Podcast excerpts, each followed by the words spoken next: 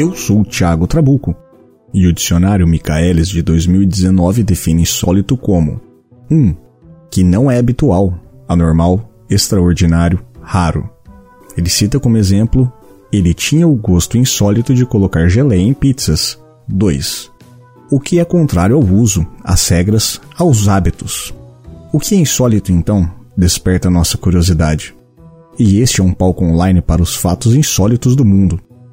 Bem-vindos ao Trabuco Show.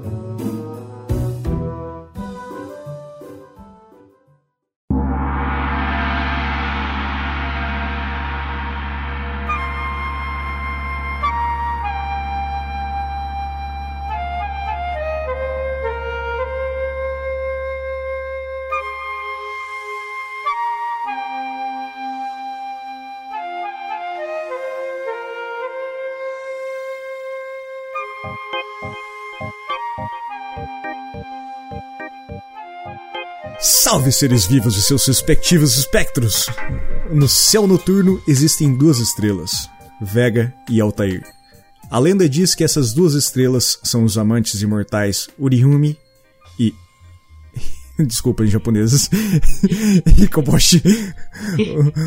Os amantes, como são chamados, foram separados pela Via Láctea por toda a eternidade.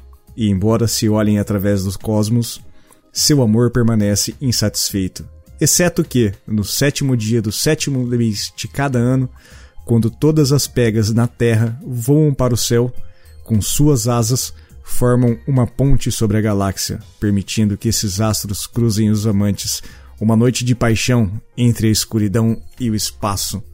Essa é a lenda japonesa de Tanabata. Alguns dizem que ela é inspirada no tema de hoje.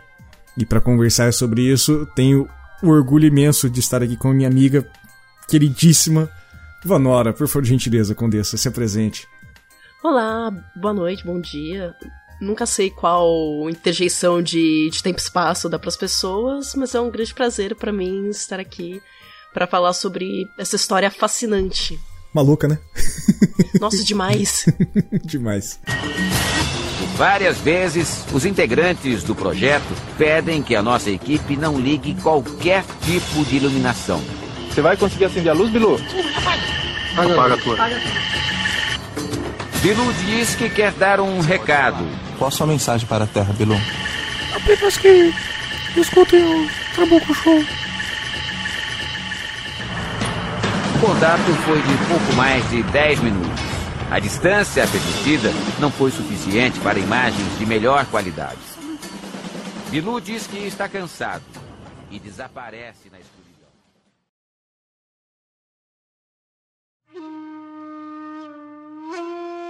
No dia 22 de fevereiro de 1803, no localizando, né, no, no feudo do senhor Okazawara, o, gente, eu, me perdoem todas as pronúncias japonesas. Eu queria fazer isso com sotaque, mas eu fiquei pessimista de, de ser levado para trás. E falar assim: no feudo do senhor Okazawara, o Hyoroshi Kishu. eu, sei, eu sei que talvez eu estaria falando mais certo do que eu tô falando agora. Mas eu fiquei constrangido. então, em Ryoroku Kishu, na província de Hitaki, ou Hitachi, a cidade atual. Hitachi. Hitachi, a cidade atual isso. de Ibiraki. Obrigado, Vanora. Por isso que eu trouxe você, cara. Eu sabia que você, você ia me ajudar pra caraca nesse episódio. Uh, o Japão estava vivendo nos seus períodos de maior isolamento já ocorridos, que foi o período Edo, né? Não quero entrar em momentos históricos agora, e vou precisar repetir porque meu celular tá tocando aqui. Ah, deixa eu deixar um, um adendo aqui. Cristiano Zocas, lá do Hangar 18. Abraço. Desculpa, obrigado por atrapalhar meu podcast. uh, um navio misterioso então foi encontrado por pescadores locais. O segundo reza as lendas, era algo que os pescadores nunca haviam vistos. Era uma embarcação em formato de disco, tinha janelas no topo e faixas de metal embaixo. Lá dentro eles encontraram algumas letras estranhas, meio gravadas nas paredes, e tinha alguns tecidos incomuns que compararam na época lençóis ou carpetes e uma passageira. Esse evento ficou conhecido popularmente como Utsurubuni. E. Utsurubuni! E que significa simplesmente navio oco. E a lenda do Utsurubuni ela foi gravada em três textos diferentes, todos escritos poucos anos depois do evento. O primeiro é o Toeon Shotitsu, que é As Histórias do Jardim dos Coelhos, que é um manuscrito de 1825 e que tem uma descrição impressionante de verdade do caso, detalhada. Se eu entendesse japonês, eu achei, eu acho que seria realmente demais. E Hyoryu Kichu, o, o Diários e Histórias de Náufragos. Essa foi escrita em 1835 e o terceiro, o Ume no Shiri, que é o Pêssego em Pó, e foi escrito em 1844. Todos esses três relatos, né, esses três contos, ele relatam o mesmo evento que foi acontecido e tem variações mínimas, assim, pequenas, pequenos detalhes ali que mudam, um pequeno detalhe da, da história, do, do tipo da nave, das cores, alguma coisa, mas em suma é sempre exato o mesmo relato. Eu vou deixar no link do post para quem tiver curiosidade, e eu acho que vale muito você ter essa curiosidade. Vou publicar também depois em algumas redes sociais nossas é, as origens e as fontes desses relatos. O, eles estão. O primeiro, o, o Toen Sho, Shosetsu, é isso, Vanora? Isso, Toen Shosetsu. Toen Shosetsu, de 1825, do, do Kyotei Bakin, está em exposição no Mukio Kai Toshokan, em Mashida, na prefeitura de Tóquio. O outro, o Hyoryu Kyushu, de 1835, tem um autor desconhecido, e ele está em exibição na Universidade de Tenri, em Tenri, na prefeitura de Nara. E o Ume Nochori, de 1844, ele tá. que foi escrito por Nagasaki Matahiro. É... Nagashi Matajiro. Isso mesmo, foi o que eu falei. tá em exibição na biblioteca de Iwawasi Bunko Toshokan, em Nara. É isso aí? Isso aí. Ótimo. O Toshokan, ele é a biblioteca aí da, da história. Ah, pode crer. Palavra mesmo, significa biblioteca. O que eu achei interessante, vendo hum. todos esses relatos, vendo as imagens, todas elas são muito bem detalhadas, mas me parece que a versão lá do Toen Shosetsu de 1825 parece ser original mesmo. Sim, é, talvez seja o primeiro grande relato, assim, né? O relato oficial, onde foi publicado, né? Sim.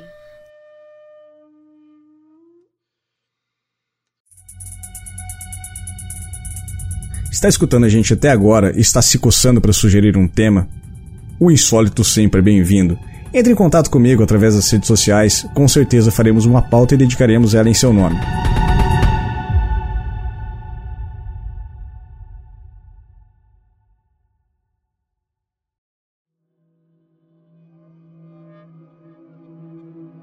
E como é que foi essa história? Tinha um grupo de pescadores lá na região de Hitachi fazendo o que pescadores fazem, pescam ali à toa lá na praia. Sim. E eles viram ao longe um barco por volta de 3,3 metros de altura por 5,4 de largura. Um puta barco. Boiando. É, barcão. Boiando perto da costa.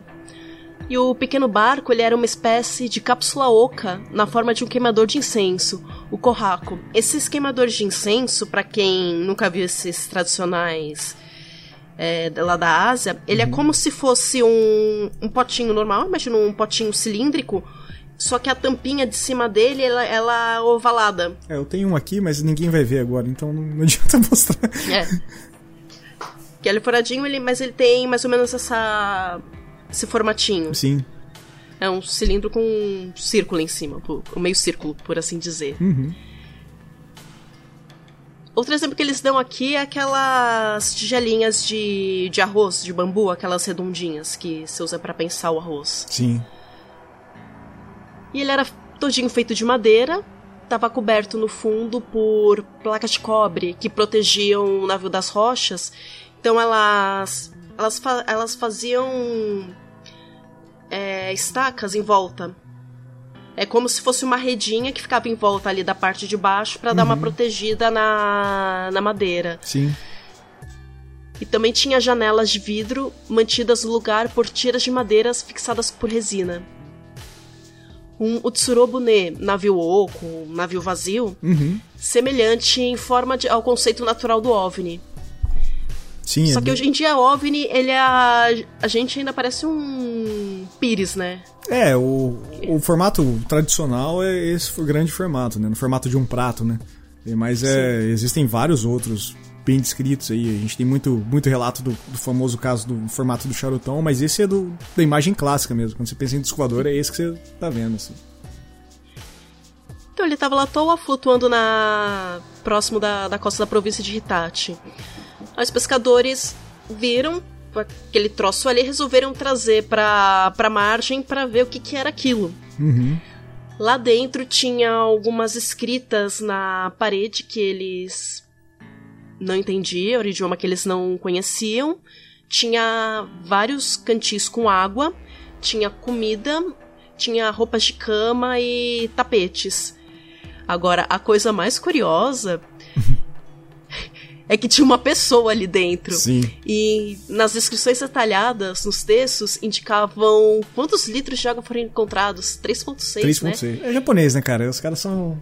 Mediram Não, tudo. eles são, é, não, eles são muito precisos. Na maior parte das vezes, quando você vai pegar qualquer relato de qualquer coisa bizarra que aconteceu lá, você tem, por exemplo, relatos policiais de ah, uma raposa demônio apareceu aqui na vila e cortou o cabelo de meia dúzia de mulheres e foi embora.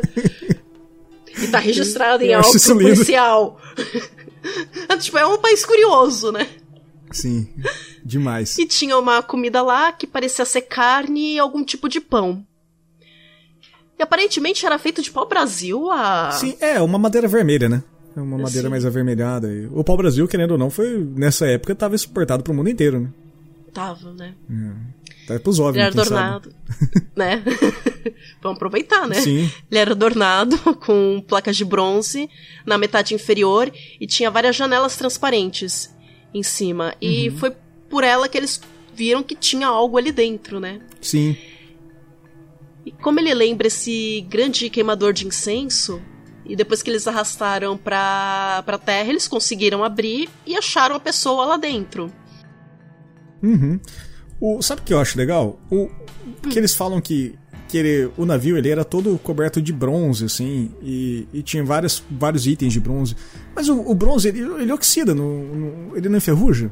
É, eu acho que ele dá uma enferrujada. Em alguns vídeos em inglês relativos ao tema, ouvi falar que era algum ferro XPTO na, na carcaça, mas aí eu não. Eu não sei se pela fonte de tradução, Pode ser. é, dependendo da, do que eles usam, era. A gente traduziu como bronze, mas ele pode ser qualquer tipo de ferro genérico. Sim, sim. Vai depender aí de como estava a tradução e da linguagem que era usada na época. E também então... a gente tem que tem que colocar que é um- uma vila de pescadores que recebeu isso e fez o relato, né? Não, tinha, não, não era uma vila de alquimistas, né? Que fez o teste ali e falou assim, isso é bronze ou não, né?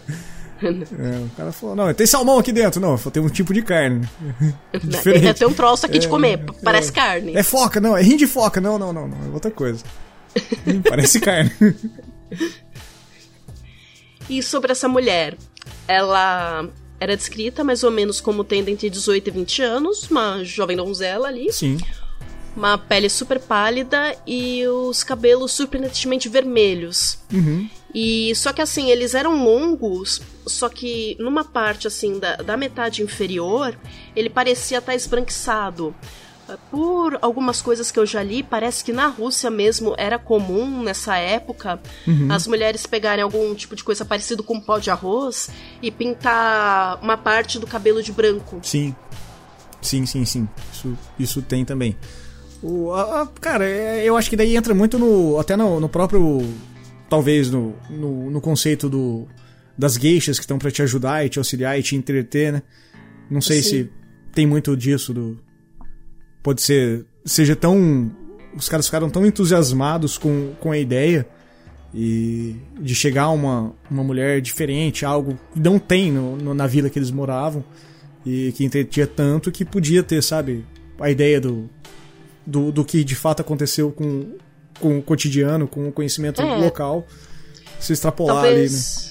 É, talvez possa ter se misturado com alguma coisa. E também tem aquela questão, se for teoricamente uma russa mesmo, Uhum. Os primeiros produtos assim que de maquiagem que a gente tem que começaram a ser exportados pro mundo ocidental, eles vieram da Rússia. Certo. Que o Max Factor, ele era da Rússia, que foi quem começou a fazer esses primeiros produtos para as grandes estrelas de Hollywood. Olha aí, é por isso que você tá gravando comigo hoje, não o Petros. O Petros nunca falaria isso. Provavelmente ele estaria o fato interessante sobre açaí. exato, exato. é. Não, tem um jogo que fala sobre isso, Trabuco. Tá vendo? Um beijo, Petros. Beijo, seu lindo. ela estava vestida com pano muito fino e de uma origem desconhecida. Porque lá na, na Ásia eles tinham algodão e, e, seda. Sim. Só que eles não trabalhavam com tecido brocado, que era muito comum na Rússia. Brocado, Sim. bordado, não era coisa que era muito utilizada. Então por isso que eu acho que deva ser também um tecido bem desconhecido para quem é um mero pescador. Uhum que você não podia usar muita cor na roupa também. Sim. Essas roupas mais coloridas era só destinada à realeza. Então nem sei se eles tinham contato com coisas muito não, coloridas até, até se a gente vê as imagens da época do, que foram desenhadas pelos japoneses, a gente vê o, os pescadores com aquela clássica, tipo, roupa de sumo assim, japonês, sabe? Com uma toguinha enfiada no rabo, sabe? Sim. não, não, não acredito nem que tinha roupa de cor mesmo ali. Não precisa, né? O japonês é, é bem é, não, não, preciso. Tá, tá, de boas. É, tá de boa. E ela tem um detalhe interessante do o que ela carregava com ela uma caixa, né? E Sim. ela é extremamente amigável com todo mundo e essa caixa todo mundo tentou ver o que, que tinha e ela não em nenhum momento ela abriu mão e deixou deixou que alguém visse o que tinha dentro do qual era o conteúdo que ela estava carregando. Isso que eu acho bem legal também assim, é uma é uma, é uma das várias perguntas que se tem sobre esse evento, essa é a única que ninguém tem uma teoria assim plausível, sabe? É, isso me lembra um pouco a lenda do Urashima Taro. Decorra sobre isso. Que ele era um menino que aconteceu que aconteceu algo. Não, não lembro muito bem certinho, porque já faz muitos anos que eu li, mas acontece que esse, esse menino ele acaba viajando lá pro fundo do mar e ele passa muito tempo lá com dragão do mar, princesa do mar tal. Uhum. Aí ele acaba as aventuras lá dele e ele vai voltar pra terra. Quando ele vai voltar em terra firme, a princesa ela dá uma, um baúzinho para ele e fala: Ó, esse baúzinho é seu, você vai levar ele de volta aí pra terra, só que você não pode abrir esse baú. Em hipótese nenhuma, beleza? Beleza. Aí ele vai e volta com o baúzinho. Só que as pessoas é curiosa, né? Claro. Na hora que ele abriu o baú, era como se ele tivesse é, estado no, no Reino das Fadas. Aquele, ba aquele baú, ele guardava toda a idade dele, porque ele não tinha envelhecido. Então, assim, os 500 anos, que para ele foi uma semana que ele uhum. passou lá no Palácio do Mar, ele envelheceu tudo de uma vez. Então, tipo, ele envelheceu 500 anos de uma vez. Caralho. Ele abriu e pá, saiu a velhice toda e ele ficou um velhinho ressequido. É, ele, 500 anos ele virou uma múmia, né? é, virou uma múmia, coitado. Né? Pô, que louco. E, e, é, aí me lembra um pouco disso. Tem a, a suspeita de que, sei lá, mais pra frente a gente. É, mais pra frente a gente fala a ideia. é, a, a, ideia, mas é aquela coisa, tem alguma coisa sinistra aí na caixa que atiça a, a ideia das pessoas. E ela não falava nada de, de japonês, então era um mistranslation lá, ninguém conseguia entender o que ela tava falando, apesar dela ser muito simpática. É, eles conseguiram identificar que eles, ela tinha 3,6 litros de água, mas não conseguiram saber nada dela, né? Eu acho isso maravilhoso, é. gente. Vocês entendem o quanto eu sou, o quanto eu acho isso lindo. De é, prioridades. Prioridade. Ponto de água cabe aqui. O que é isso? É de comer? É, prioridades. É, Quem é você? Puta, barco bonito! Vamos, vamos pescar salmão com esse barco. Os japoneses medindo os barcos assim, foda-se quem tá dentro, sabe? É, hum, pelo barco. Está gostando do Trabuco Show e quer saber como ajudar? Acesse o nosso site. Existe uma página Como ajudar seu programa favorito. Lá você vai encontrar um guia de como pode ajudar, desde comentar, compartilhar ou apadrinhar seus programas favoritos. Faça-se bem para a podosfera.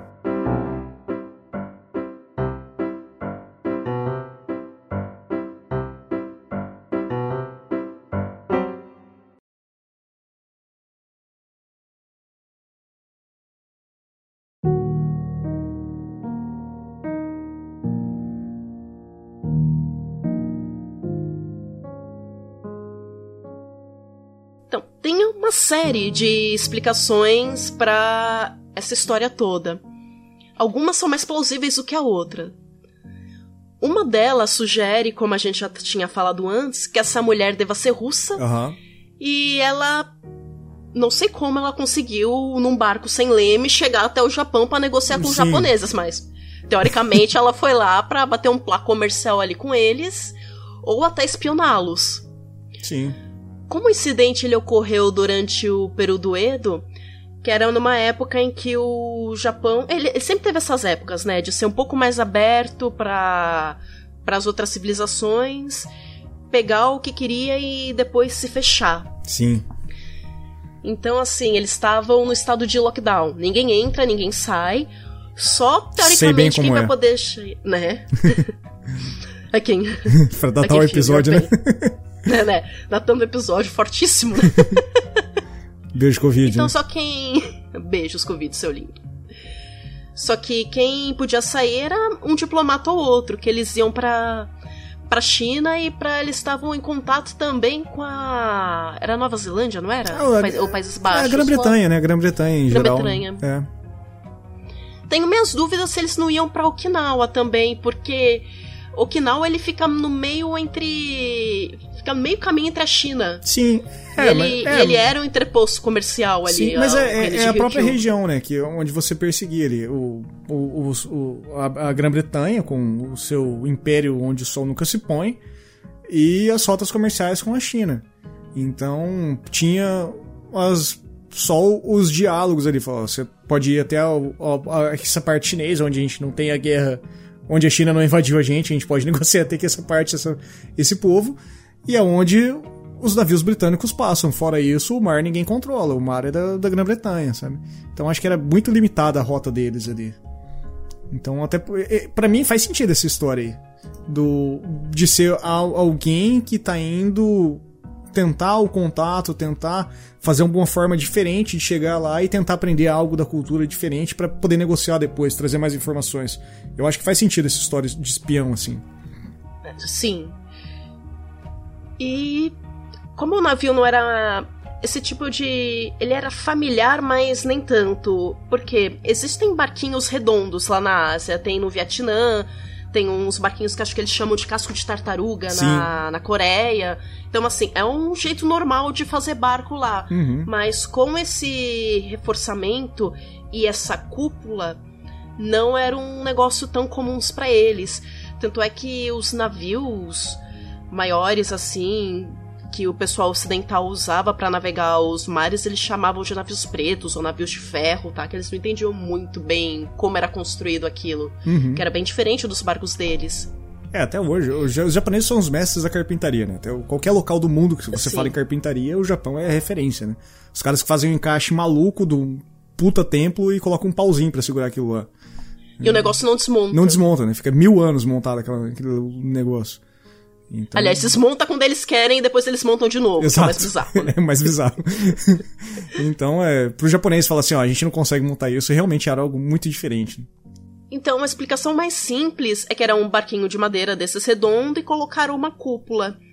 E essa história do barquinho com a cúpula, ela remete a uma lenda muito antiga, isso de antes do, do Japão tá no período Edo. Uhum. Não sei se ela era meio que da época He- Heian. Aí vou ficar devendo mesmo que eu não lembro exatamente a cronologia. Mas era uma história assim, do tipo, chega alguém com um barquinho nesse formato no mar. É, inclusive, acho que a, a lenda de, de- Que assim, é, os japoneses eles gostam, quando a, a linhagem, você tem os clãs específicos deles, normalmente eles criam uma lenda pra explicar a origem da família deles. O que é justo, eu acho. Acho muito justo você Sim. criar sua própria mitologia. Claro. E uma, uma dessas histórias de uma família específica mesmo diz que esse pescador estava em algum lugar e chegou um barquinho mais ou menos com esse formato, só que quem estava ali dentro do barquinho era uma princesa chinesa. E acabou que eles não devolveram ela pro mar, mas eles acabaram se casando, e ali, como era a princesa, virou uma linhagem meio real, e aí foi se desenrolando. Mas eu acho que foi o único lugar mais antigo que eu ouvi uma descrição parecida com esse barquinho redondo com cúpula. Sim, mas é uma, uma boa história e muito similar aí. Muito similar mesmo. A diferença é que não era uma ruiva que tava dentro. É. Aí eu não sei também se isso, se for uma história mais mitológica, ou então. É que em inglês a gente fala que é, que é conto de viúva velha, né? Uhum. Não, não sei como. O, em português seria tipo história da carochinha, será? Pode ser, pode ser. É. o termo semelhante, porque na, naquela época o pessoal eles eram mais abertos quando surgiu a, a lenda desse clã, eles eram mais abertos a comunidades estrangeiras. como na, no período Edo eles já não estavam tão abertos assim. Não, não tinha abertura nenhuma. Né? Seja. Né? É. Talvez isso seja uma, uma resposta passada de forma simples à desconfiança que começou a se ter da pessoa estrangeira.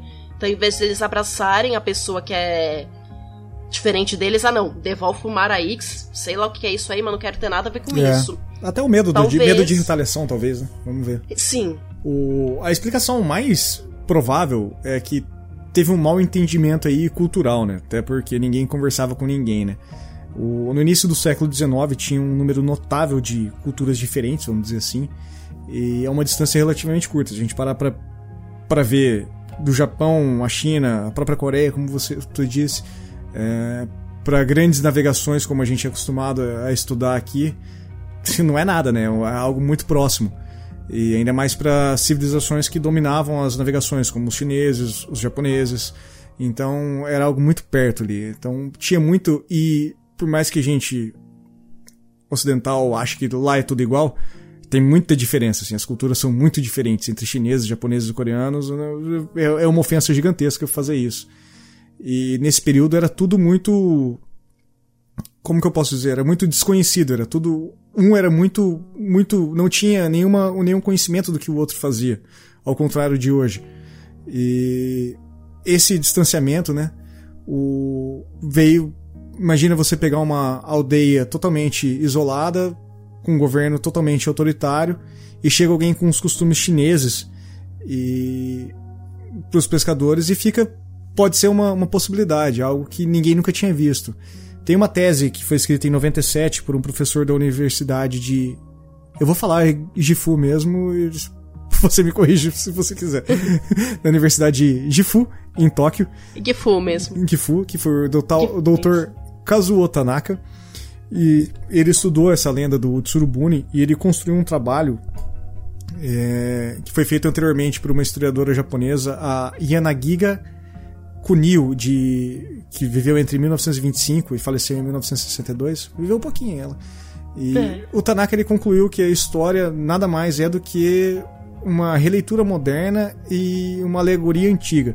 Ele afirma que os locais, né, os o Horato no Hama e, e Harayadori, são inteiramente fictícios e que certos elementos da história são quase arquétipos das atitudes japonesas em relação aos estrangeiros na antiguidade basicamente as grandes testemunhas-chave e os relatores dos eventos, as pessoas que escreveram os pergaminhos que foram publicados depois, eles se situam com. Eles trazem elementos culturais da época para explicar um evento desconhecido, né? Então. Sim, e os japoneses eles têm mania, como, como a gente viu, de saber a quantidade de água que cabia na, na bacia que estava uhum. no, can, no, no cântaro que estava dentro da, da nave, eles tinham o hábito de catalogar muito bem tudo. Então, assim, mesmo que certas partes de praias mudassem de nome, uhum. isso eles têm catalogado assim com uma precisão que dá para você ir puxando. Sim, parabéns para eles. fio da meada. Não, eu fui tentar fazer, tirar minha cidadania italiana ali, é impossível. Impossível. Muda, é difícil, né? Muda três gerações, muda completamente todos os nomes. Tem uma história estranha para compartilhar? Nenhuma história estranha suficiente para ser estranho para o Trabucuchu. Entre em contato comigo e vamos contar o seu caos.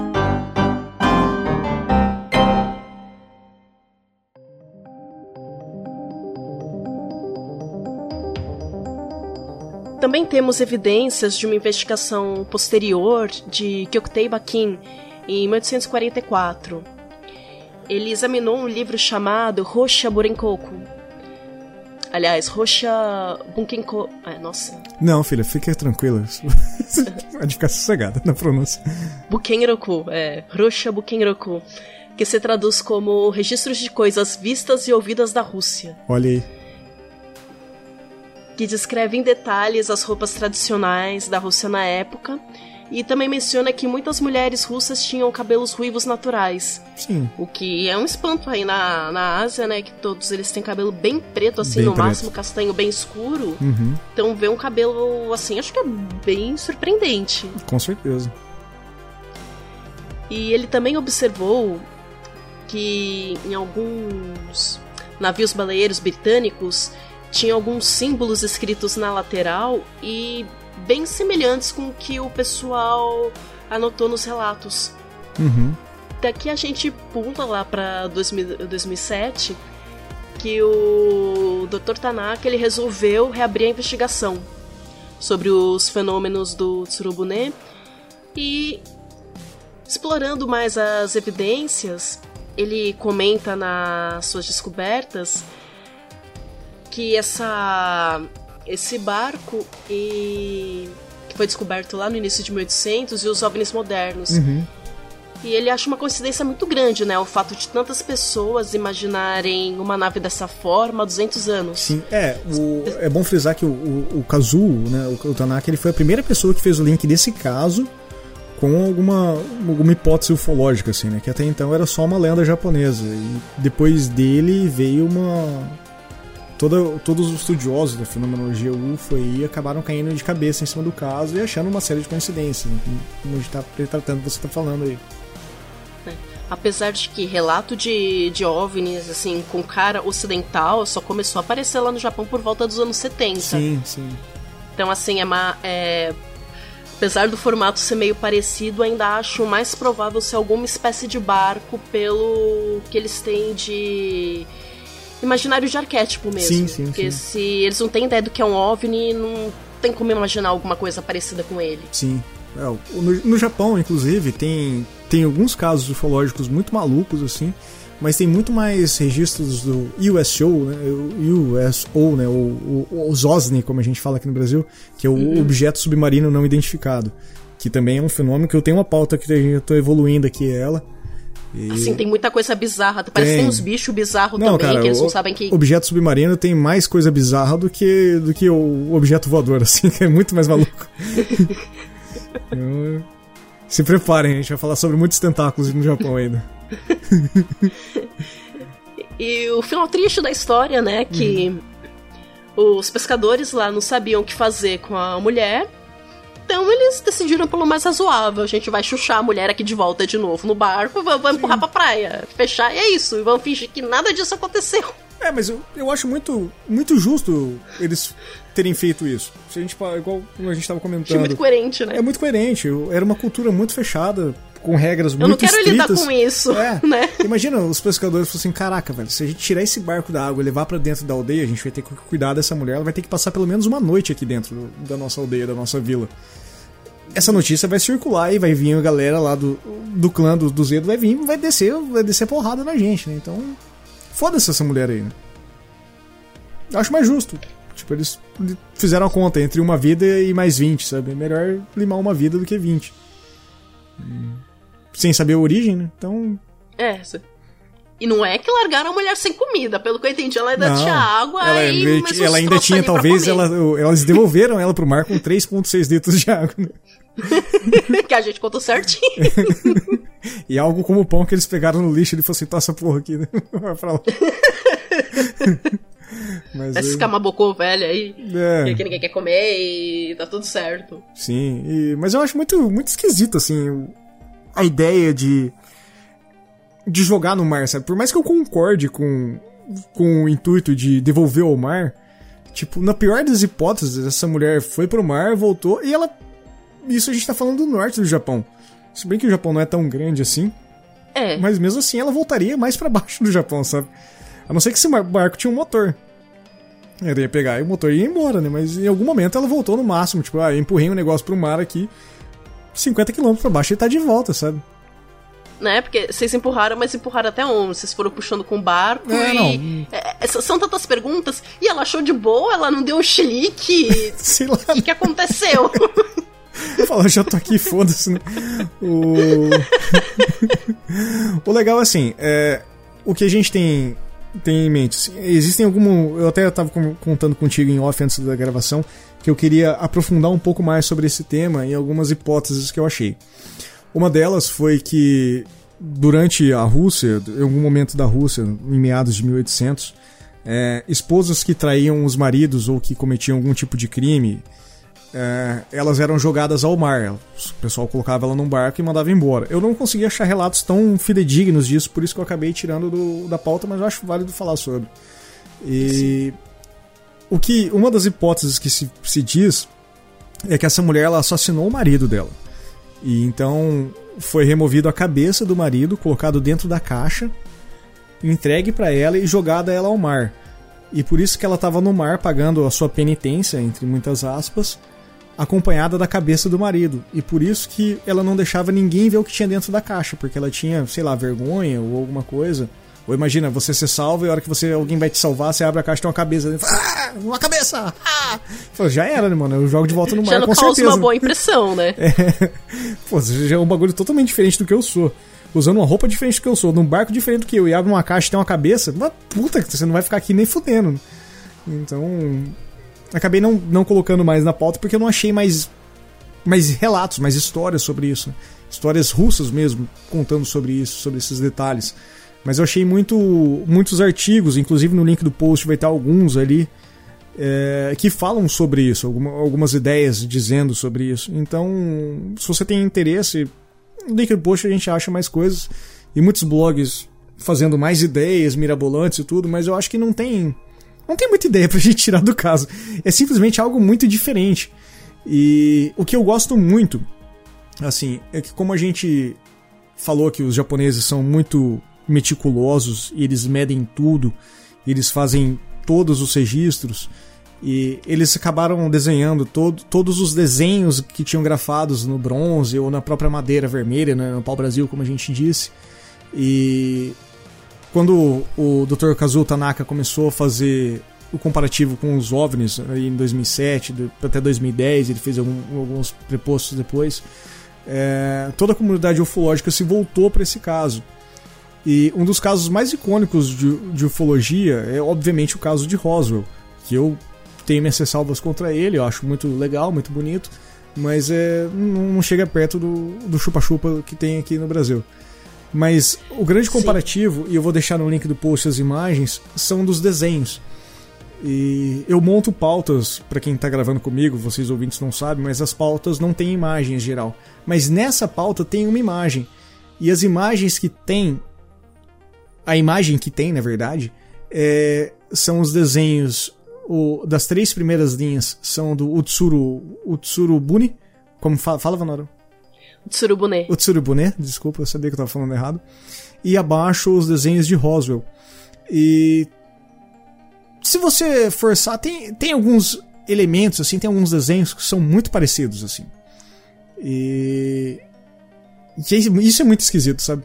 E aí volta toda, toda aqueles, aquelas literaturas de pirâmides sendo feitas em um mundo e outro, e desenhos iguais em um e outro, e a gente entra num, num mundo ufológico que não, não é o caso agora. Mas é, a semelhança desses desenhos tem um caso que eu não vou entrar muito em detalhes, que ele ainda, tá, ele ainda vai ser pauta do, do Trabuco Show, que é o, da, o incidente na floresta de Handelshan, que é um caso britânico muito conhecido, muito famoso. Sim. E se vocês gostam do caso, já sugiro aí estudando um pouquinho para estar tá antenado no que eu vou falar. E quem estiver comigo gravando também. E poder dar seus pitacos e até entender o que eu tô falando.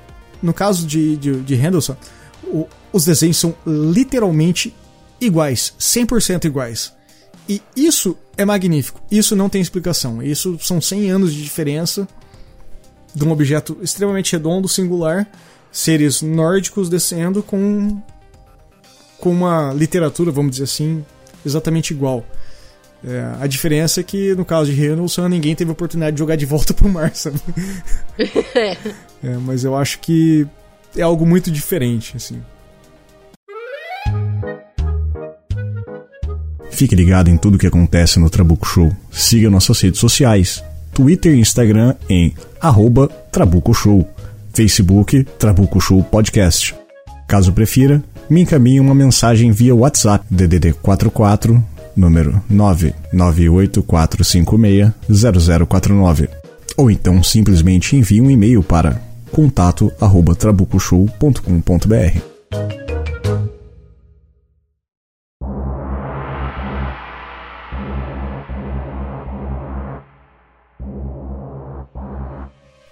Vanora, é, eu quero eu quero que você dê uma conclusão sobre o caso agora, sobre o que você acha que aconteceu, o que você acha que foi. Eu quero que você delibere sobre qualquer coisa agora. Olha, eu, eu acho que para mim, na minha opinião, isso dá para se encaixar no, não sei se seria o nome de creepypasta, mas seria uma lenda folclórica moderna. Sim, sim. Pra, pra aquela época. Porque era, era bem comum, assim, eles escrever escreviam também, né, lendas folclóricas tal, baseado uhum. na, na, observação deles, ou até crônicas tal. E assim, pela construção de todo o relato e por ele ter vários buracos, me parece ser muito mais alguma algum folclore que vocês estão criando ali com fatos atuais do que algo que realmente aconteceu. Mas, uhum. novamente, se tratando do, do, Japão, que acontece muita coisa bizarra lá, não dá pra ter totalmente certeza, mas. Sim se fosse para escolher alguma das teorias, eu ia por essa. Ah, eu também, também concordo. É, eu gosto muito do, do comparativo das imagens. É, eu acho muito, muito singular. É, até tava. Falei que no início da gravação, tô com a mensagem dos Ocas aqui. Tava conversando agora com ele sobre as características de casos ufológicos, que o mais legal da ufologia é você linkar pontos. E falar assim: caraca, isso é exatamente igual aquilo que aconteceu lá. Mas o que eu odeio na ufologia e o que eu amo é o linkar pontos. Porque quando você linka um ponto, ou você tem certeza do que você está falando, ou você está forçando o caso. E eu acho que nesse incidente, por mais que a gente tenha desenhos muito similares, é, eu acho que tem uma forçação de barra para que ele seja muito similar à ufologia. E para quem me conhece, me acompanha, sabe que eu sou maluco por ufologia, mas eu sou o cara mais cético do planeta. Eu sou o cara que você realmente precisa provar para mim, por mais que eu acredite nessa porra, sabe? Tipo, eu sou aberto, assim, eu tô acreditando, mas você tem que provar um pouquinho mais. E eu acho que esse tem uma forçação de barra muito forte para ser para ser ufológica. Eu realmente acredito que foi alguma Rússia ou sei lá, uma polonesa, quem sabe, alguma coisa assim, e que cometeu um crime e foi jogada ao mar, sabe? E eventualmente ela veio a parar no Japão. Acredito assim, parabéns para ela ter sobrevivido por, por esse tempo, ter navegado ali, ter chegado no Japão. Imagina a esperança no, nos olhos dela, tendo sendo recebido por uma vida japonesa e o desespero dela sendo voltada pro mar novamente. Né? Assim, é, tá é. bom, vou ter que morrer mesmo, sabe? Não sei nem se ela sabia o que, que era o Japão. Né? Imagino que ela não sabia, não conhecia nada, chegou lá e falou assim: caralho, cheguei no inferno, eu voltei pro mar, uhul, tô de boa de novo, sabe? Então, né? não, tem essa também, não né? Dá muito pra saber. É. é. Tem esse lado também. Tipo, se os japoneses é. não sabiam, talvez ela também não soubesse disso. Né? Ela talvez também... esteja sendo muito simpática, porque aonde eu tô. É, que porra de lugar ser é bem esse? simpática. Esse monte de homem com cueca enfiada na bunda, com o olho puxado, me trazendo e falando bravo a todo mundo, assim, e sendo simpático ao mesmo tempo, não faz sentido, sabe? Tirando medida das coisas de dentro é. aqui da, do meu barco. O que, que tá acontecendo? Não, não, não. Me, devolve pra água. Talvez ela pediu, falou assim: água, água, volta, volta. A gente não sabe. Uh, mas assim, eu, eu espero que vocês consigam tirar uma conclusão específica de vocês. Eu gostaria que os ouvintes trouxessem a opinião de vocês sobre esse caso, porque realmente é, é algo muito como eu disse eu na, na, na nossa conversa em off antes da gravação, é algo muito singular de tudo. Ele não pode ser considerado algo ufológico, porque ele não tem todos os teores ufológicos. Ele não pode ser considerado algo trivial, porque ele obviamente não tem nada de trivial. Mas ele é muito peculiar, é uma, é uma boa creepypasta, como você disse, né? É algo muito, é extremamente diferente, assim. De fato, é algo que eu acho que aconteceu, por todos os relatos, e aonde estão os relatos não é algo não é algo muito pequeno, assim, sabe? É algo de fato dentro da cultura, dentro do cotidiano. Tem, tem grandes museus japoneses, de, de história japonesa. Não é como um museuzinho na vila que tem isso aí. É um. Tá da porra do Museu de Tóquio, sabe? É um negócio grande. Então, alguma coisa refletiu ali, alguma coisa aconteceu. Mas o que de fato aconteceu, a gente acho que a gente nunca vai saber. Então, Sim. eu acho muito legal, sabe? de verdade. Eu, eu acho um caso muito, muito, muito, muito, muito legal. E eu acho que ele traduz muito o que é o Trabuco Show é trazer o insólito, e o insólito é isso, é algo curioso que a gente não consegue explicar. É, porque foi, deve ter sido realmente um dia muito estranho ou muito incomum. É, e... e o complicado é que boa parte desses relatos, ou a gente não tem uma câmera de qualidade muito boa, ou não tinha câmera na época. Não, esse, esse, essa parada de qualidade de câmera é muito boa, eu vou ficar bravo, não falo sobre isso não. não falo sobre isso. Não. Não. Ó, peraí, peraí. Deixa, deixa eu fazer um adendo aqui. Todo mundo faz essa piadinha aqui. Ninguém tira uma foto boa de UFO, ninguém tira uma foto. O seu filho da puta, pega essa porra do seu celular que você tem agora, seu iPhone 19, que você pagou 6 mil dólares nessa merda, e tira uma foto do céu e vê se vai se focar uma estrela nessa porra. Tenta tirar uma foto, Tira da, foto lua. da lua. É, você não vai Pra ver conseguir. que horror que vai sair. É, não vai. Aí você vê uma porra voando, você vai filmar do jeito que você quer ali. Não, não- obviamente não vai ser um filme bonitinho, né? Então. Respeitem os ufólogos amadores. Eh, Tadinhos. Ah, bom, é isso aí. Vanora, é, de verdade, obrigado mesmo. Você não tem ideia o quanto você acrescentou esse episódio. Se não fosse você, estaria eu, Petros e Pensador aqui falando tudo errado, sem nenhum conhecimento sobre nenhuma cultura geral japonesa. Foi muito bom você estar aqui. É, não é porque você está aqui, obviamente, que os meninos não estão. Foi por momentos da vida. De todo mundo a gente está vivendo um período delicado aí. O, até quero fazer uma, um pedido de desculpa aos ouvintes que alguns estavam me cobrando já para novos episódios, mas eu confesso que esse momento de isolamento social tá me deixando meio perturbado com, sei lá, o tempo e o espaço, sabe? Passa a semana e você não vê o que tá acontecendo. E tanta coisa, cuidando da família, não deixando acontecer, gastando litros e litros de que boa dentro de casa para tirar, fazer um macarrão, sabe? Então, desculpa o espaço. A hora que eu vi que já tinha passado um mês eu não tinha lançado um episódio, eu realmente fiquei muito preocupado. Então, quero pedir desculpa para vocês, ouvintes. Quero que vocês me cobrem de verdade, igual foi feito. Falo assim, cara, tá na hora de lançar outro episódio, velho. Vai lá, mano. E, por mais que não. Sempre prometi que não, tinha, não teria periodicidades o Trabu Show. Mas não, não vai ter uma. Não quero fazer uma janela distante. Não quero fazer um podcast bimestral, sabe? Então de verdade, se cuidem, cuidem da família. E eu queria que a Vanora fizesse um, um jabá dela aí, fala, falasse um pouco sobre ela, o que ela faz. A Vanora, por mais que ela seja uma pessoa singular, ela é uma puta artista e eu sei que ela tem alguma coisinha pra falar aí. Quero agradecer mais uma vez por você ter me convidado para gravar esse tema fascinante, participar do Trabuco Show, que é um podcast que eu gosto muito, porque eu sempre tive loucura por essas histórias estranhas, insólitas, que você não sabe explicar direito e raramente eu ouvi isso em português. Sim. Tem muito programa gringo lá fora, mas em português é muito mais difícil de você encontrar. Ou que tem uma abordagem um pouco mais séria, não tão galhofada, sabe? Uhum. Sim, é. E como eu disse, o pessoal do Hangar 18 tava aqui, então eu já falei dos Ocas. Se vocês gostam desse assunto, recomendo fortemente o podcast deles, que hoje eu acho que é o maior podcast de ufologia, talvez, quiçá, do mundo, de verdade. É, por tudo que eu conheço ali, eu acho que eles estão muito, muito focados no assunto. E ufologia, já que não é o tema focal do Trabuco Show, se você gosta do tema, vai lá. O... Bom, gente, obrigado, obrigado pela companhia. Espero que cuidem da família. Fiquem em casa, galera. É, a gente tá gravando agora no mês 5 de 2020. Essa porra aí vai até o mês 7 fácil, então Tranquilo, né? Então, É, assim, se fiquem, cuidem. fiquem em casa. se cuidem, se cuidem dos seus familiares. De verdade, espero que todos passem bem. Do fundo do coração, pedir um desejo de verdade.